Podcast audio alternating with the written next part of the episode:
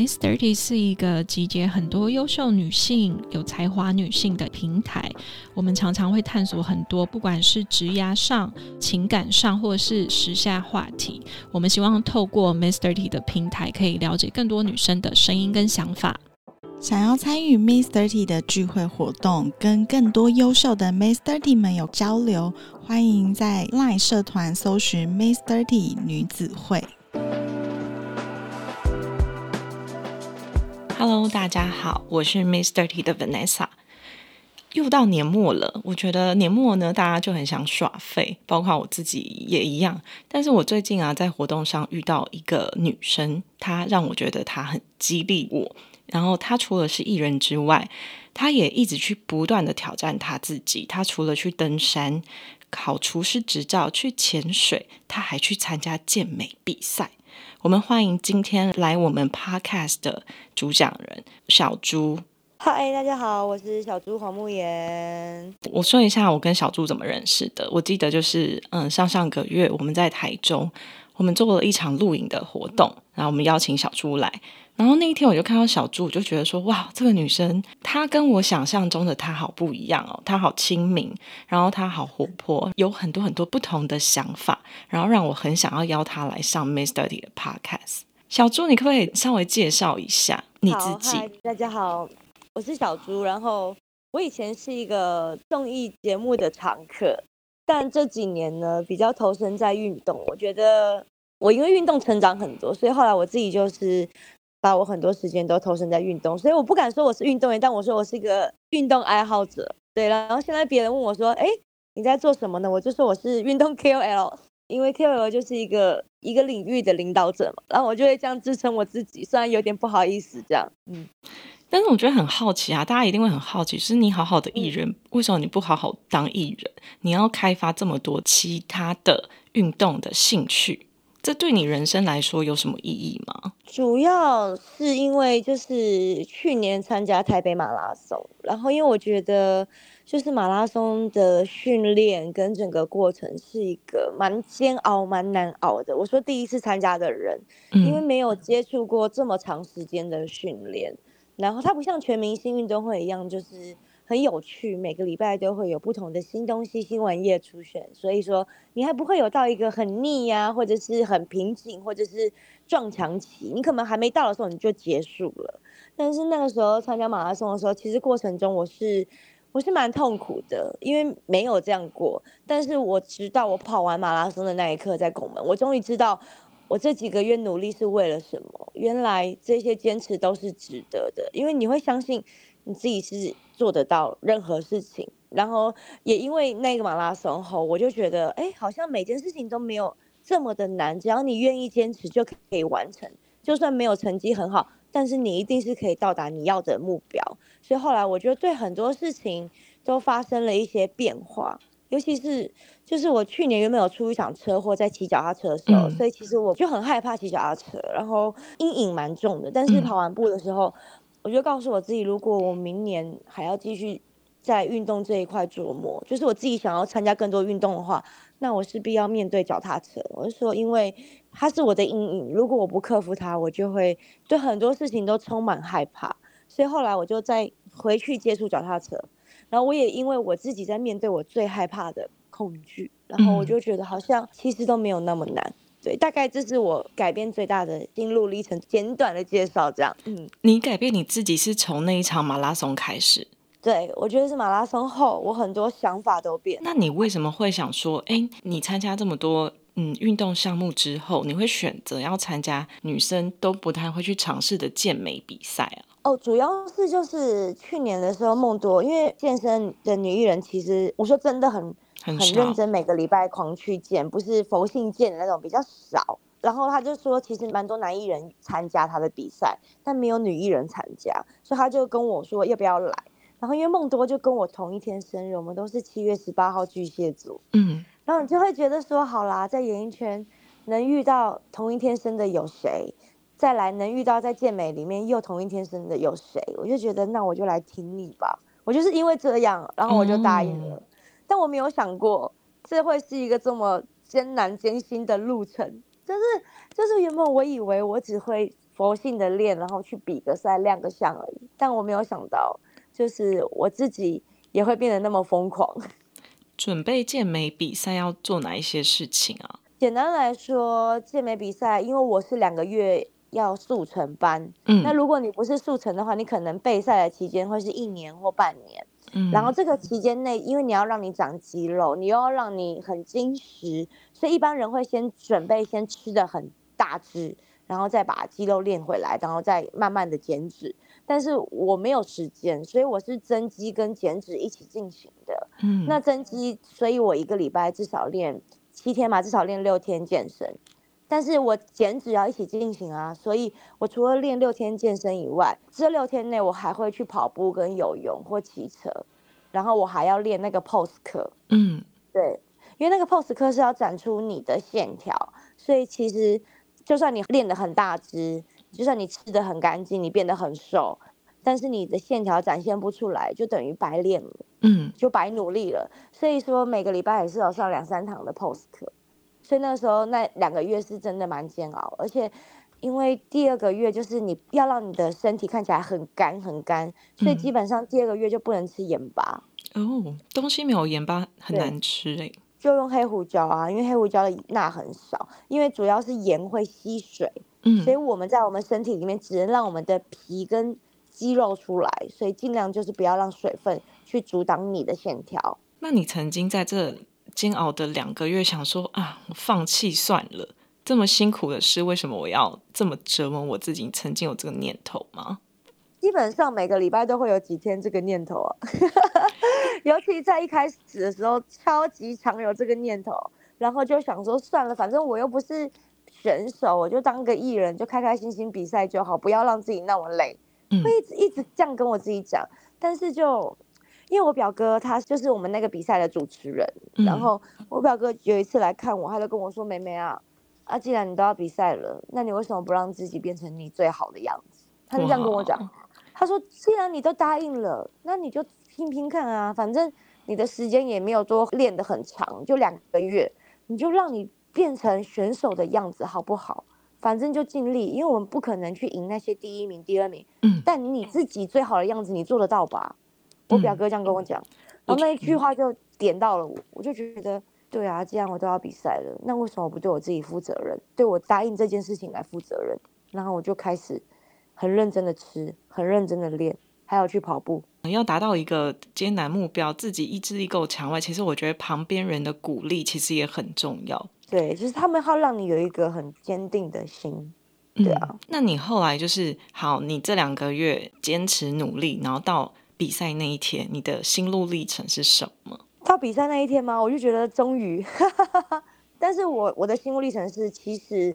在一开始的时候真的很不舒服，你每天都想放弃，每天都在抱怨，然后甚至很常问自己为什么要把自己搞那么累。我那时候很疯狂是，我很常开车去健身房的路上，我会在车上自己哭，因为我会觉得为什么我要选择这个人生，这是我可以选的啊，这没有人逼着我去做这件事情啊。但为什么我要这样？但是哭完后还是乖乖的去练，乖乖的去上课，这样子的过程大概到最后半个月后就比较没有了。最后半个月后，我就是醒来，就是去煮饭，煮健康餐，蒸地瓜，煮水煮的，然后很自然的穿好衣服就去工作，就去训练，就去干嘛？因为后来就把这些变成我生活的习惯，你就不会这么的痛苦，你就觉得好像。自然而然就是该做这些准备，自然而然该做这些事情。最后一天上台的时候，其实我有一种心流的状态，就是不知道大家懂不懂，就是你好像觉得这个台上没有任何一个人，就是你自己，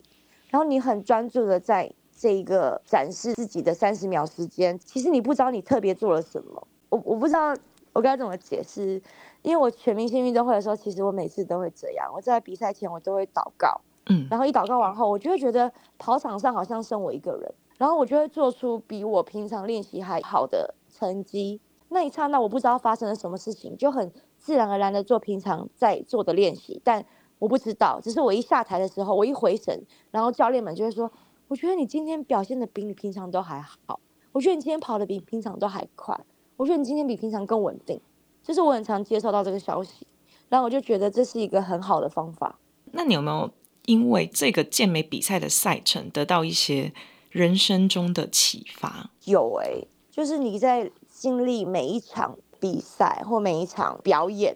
演讲，因为我觉得在各行各业都会有一些比较重要的场合出现。那我就会觉得很像是去修行一样，这一段过程就是你为了这一个很重要的比赛，你这一些努力就像修行一样，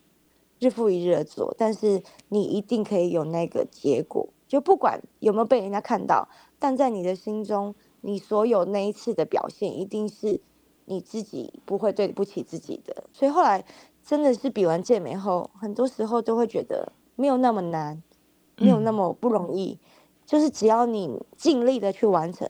就可以迎刃而解。就算它不是最好的样子，嗯但它是你自己尽力的样子，你最努力的样子。对啊，嗯，在这个过程中，我觉得你自己意念很重要，可是也是一定会有旁人在旁边碎嘴，可能说你把自己搞这么黑，你把你自己搞得很不像女生，嗯，你会怎么去面对这些声音？我会觉得太棒了，我们真的是活在不同世界的人。应该是，应该说我很习惯听到别人说这一些，因为其实你在努力做某一件事情的时候，你肯定会有所牺牲。就像我牺牲了我所有的社交，我牺牲了我所有玩乐的时间，大家聚会的时间，吃饭的时间。但是我就会觉得太好了，当你们在玩乐的时候，我在进步；当你们在 confuse 我做什么的时候，我在前进。因为当时如果你知道别人跟你一起前进的时候，你就觉得哦压力很大，就是大家都很很努力在做这些事情，但是你看到质疑你的人这样，你就觉得哦 OK，我好像少了一个对手，嗯 就是你会觉得耶，就是因为我觉得我们不可以去想着很负面的事情。但是你一定要想着肯定你自己，不要被任何事情影响。而且你觉我就会觉得，对啊，因为你们没有经历过这一些，所以你们当然会觉得黑很丑。你们没有经历过这个辛苦的过程，你们当然觉得肌肉很难看。但是我现在看到我的肌肉，我都觉得很漂亮，因为没有经过这些时间的淬炼，哪会有这一些线条？嗯所以我连在比完健美再去跑步的时候，因为跑者是需要肌肉量越少越好，但我就是一直维持我的肌肉量，甚至没有到很瘦，我就是一直维持那个肌肉，因为我知道要练出这些肌肉，要保存它不容易，所以我更珍惜我有肌肉，我有线条的样子，我更想要像一个男生一样，我肩膀比一般女生还大，我就会觉得这是我的自信的来源，因为我跟你们不一样，因为我经历过这些过程，其实真的会很多人没办法理解你。嗯你为什么要这样？但我觉得不用啊，我们只要我们理解我们自己就好，因为在这么辛苦的过程中，他们也没有经历，他们也不知道，只有你自己知道这个成果有多美好。从这件事情之后，我其实对于我周围的各个女孩或男孩，就各个朋友，我更能够站在别人的立场去想，因为我就会知道，很多时候不可以用我的观点去看别人。因嗯为我们都没有经历过他们的人生，但他们会有的表现当然会跟我们不一样。我觉得我反而更能够站在别人的立场去思考跟想象，更可以用客观的角度去帮大家分析一些事情，然后更不会去觉得我自己的世界怎么样，别人就应该怎么样。对，嗯所以我觉得算是收获蛮大，就不是只有身体的改变，还有看待事情的角度。我有知道说，诶，你也有考了厨师的一个执照，你为嗯什么想去做这一件事情？因为这又跟你做的健美或者是什么爬百越、潜水又没关系。为什么你想做这一个人生的项目？每一个人应该都在减肥的路上，应该没有人是 是没有在减肥的路上过。嗯前辈们都说七分饮食，三分运动嘛。嗯那那我觉得既然好，我都要好好的在做运动这一块，那为什么不把饮食也顾好？因为饮食其实是影响你身材最大最大的一部分。运动当然重要，但是饮食更重要。在运动前怎么吃，运动后怎么吃，平常怎么吃，都会影响到你所有的运动表现，然后也会影响到所有你给别人看出来你的身材、你的线条，这都会影响。所以后来我就觉得好，那我就去更了解做菜这一些厨师嘛，就更了解每一个细节。因为我是除了中餐、西餐我也有考，那我就嗯可以了解，就是所有在中西式里面，诶，哪一些东西是比较健康的，哪一些的料理的方式是比较适合在比赛的选手，那哪一些料理的方式是适合宴客啊，适合招待朋友。嗯然后我就觉得很好玩，很有趣，因为朋友一定会问说怎么减肥，怎么瘦。嗯，那我觉得，既然我可以告诉大家怎么运动，那我也可以告诉大家怎么吃。而且，就是我觉得好险，我自己有考证照，因为我考证之后，其实最后健美的时候，我是没有营养师的，就所有我吃的东西都是我自己自己研究出来。嗯，对，是我自己看着 A P P，然后看着每一个食物多重，然后热量多高，蛋白质多少，里面有多少钠、多少盐，都是我用 A P P 里面去研究出来我自己的菜单。嗯，所以后来，因为也是因为我自己去做，没有靠别人，所以我自己也特别特别的深刻。所以像我，我现在就是比完马拉松，那时候跑步的时候照片真的超肉，但我一个礼拜后，我的跑者朋友吓到说：“你的腹肌怎么那么快就回来了？”嗯因为嗯，我就是很认真的在吃，跟很认真的在运动。就像这十天内，我已经重训大概六天，然后我已经吃水煮跟健康的餐大概七天了。你真的对你的身体付出多少，它就会有多少的回报。你吃进去什么，它就会显现什么给你，所以这真的很直接，骗不了人。就像我比赛的时候，我偷吃一块鸡酒的鸡，教练直接说你一定没有吃水煮，你一定有偷吃什么，就马上就会很明显的给别人看到。嗯，对啊，就唯独就是你去做那一件事情，你才可以真正了解它背后的意义，所以我才会很疯狂的，好像一天有四十八小时做很多很多事。嗯对，我觉得小猪让我的感觉就是你很喜欢自我挑战，然后我觉得你做每一件事情都会延伸其他的项目，然后又再去研究，每一个过程都很扎实，然后很努力，很奋力。你觉得这跟你的客家人性格是有关系的吗？我觉得可能多少有吧，就是很硬颈，那个脖子很紧，娘样，娘讲，我也是客家人，我听懂。对，不服输的概念。所以我觉得我自己这一点有影响我蛮多人生，就当然也因为这一点，我遇到了很多挫折，在你在人际关系或相处上，有时候你会没办法看破不说破，嗯。就是很多人都说要看破不说破，但是因为就是很固执，有时候就会不小心得罪到人，因为你就知道不是这样，就有时候你会看到一个人，就知道他私下不是这样，但他一直演这样，你就会忍不住觉得皱个眉头或干嘛。但但很多聪明的人就是会觉得没关系啊，他们想怎样就怎样啊什么的，所以我自己就有时候会不小心说破别人。嗯，对，但是在其他运动方面呢，其实就是比较坚持，比较能够吃苦，就是你要完成每一件事情，你都不要走捷径，你都会走得更稳、更扎实。因为客家这件事情，我也在我三十岁的时候买到我的房子，也是因为我那时候很爱存钱，然后很节省，所以我自己也可以在努力的过程中，然后也找到自己的归宿，这样。那你接下来还有什么新目标，或是你想要再考的证照？有诶、像我二零二四年的一开始，我就要去再考一张那个香水的 Level Two，因为我哦去年二零二三是有考 Level One，但是主要我今年还是有去上很多心灵课程，像是蜕变啊，或者是 I N，就是我之前在二零二三健美后，我有去上一个心灵课程，因为主要是想要在探索自己，更了解自己。因为我觉得有时候就是我们一直在冲，一直在往前进，但是如果你没有停下你的脚步，去内观你自己，去重新整理你自己整个人啊、情绪啊，那是没有办法再有更多的突破，或者是突破会比较辛苦一点。所以我后来我是在一月的时候有安排两期的心灵课程。然后差不多会有八天的时间，就除了下课或中午可以用手机以外，就是完全不能用手机。然后在那个环境里面，就是内观，跟自嗯己沟通，跟老师会指引我们一些方向这样。然后除了这个以外，我还有去上行销课跟香水课，就是主要还是希望自己可以在输出之前先多一点输入，就是多一点点让自己一些心态上做一些改变，更能够增进跟大家之间的沟通。然后朋友问我问题，我也比较好去回答他们可能听得懂的样子。对，嗯，那我就会很好奇啊，因为很多人都会嘴巴说啊，我没时间，我很忙。你都嗯已经这么忙了，你怎么去安排？你还要去考这些证照？其实我真的觉得没有时间，真的是 真的是最简单的借口跟理由啦。就是嗯你要有时间，你就有时间；你要没时间，你就没时间啊。因为你看我，我之前健嗯美比赛，我就算一天三个工作，我晚上十点我还是出现在健身房啊。嗯就是你自己有没有让你自己愿意去做这些事情？而且我每天都还是有睡六个小时。哇，就是也没有说熬夜啊什么的，比较还好。所以我觉得主要是你自己怎么去调配你的时间。我觉得你要身为一个独立的人，或是你要成大事的人，好好安排好自己的时间管理是非常非常重要的。你愿不愿意花时间在你觉得可以让你进步的事情上，还是你只愿意去玩乐？因为我周围其实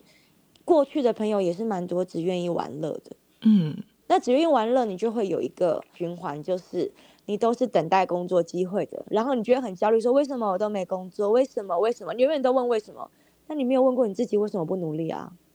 我觉得你讲的太好了。简单来说，你只要方法改变了，你的人生就会改变。就像是你只要一天不吃饭，你隔一天一定会变轻，不可能不变轻。当然，这不是一个好方法，但是这就是一定会发生的事情啊。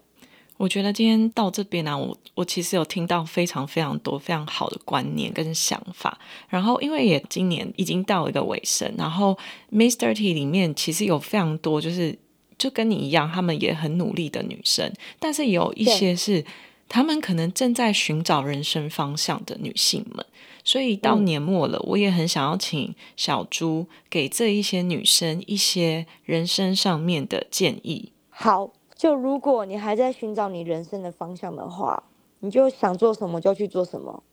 我觉得多做多错没关系，因为你在跌倒的时候，你才知道你下一次怎么站起来。你在跌倒的时候，你才知道什么时候会痛。反正每一个挫折都可以让你学习，而且每一个挫折都可以让你成为这些点点滴滴后的自己。所以我觉得不要害怕去犯错，就是多去做，然后每一个。地方都会知道怎么改变、怎么解决、怎么变更好就好。对，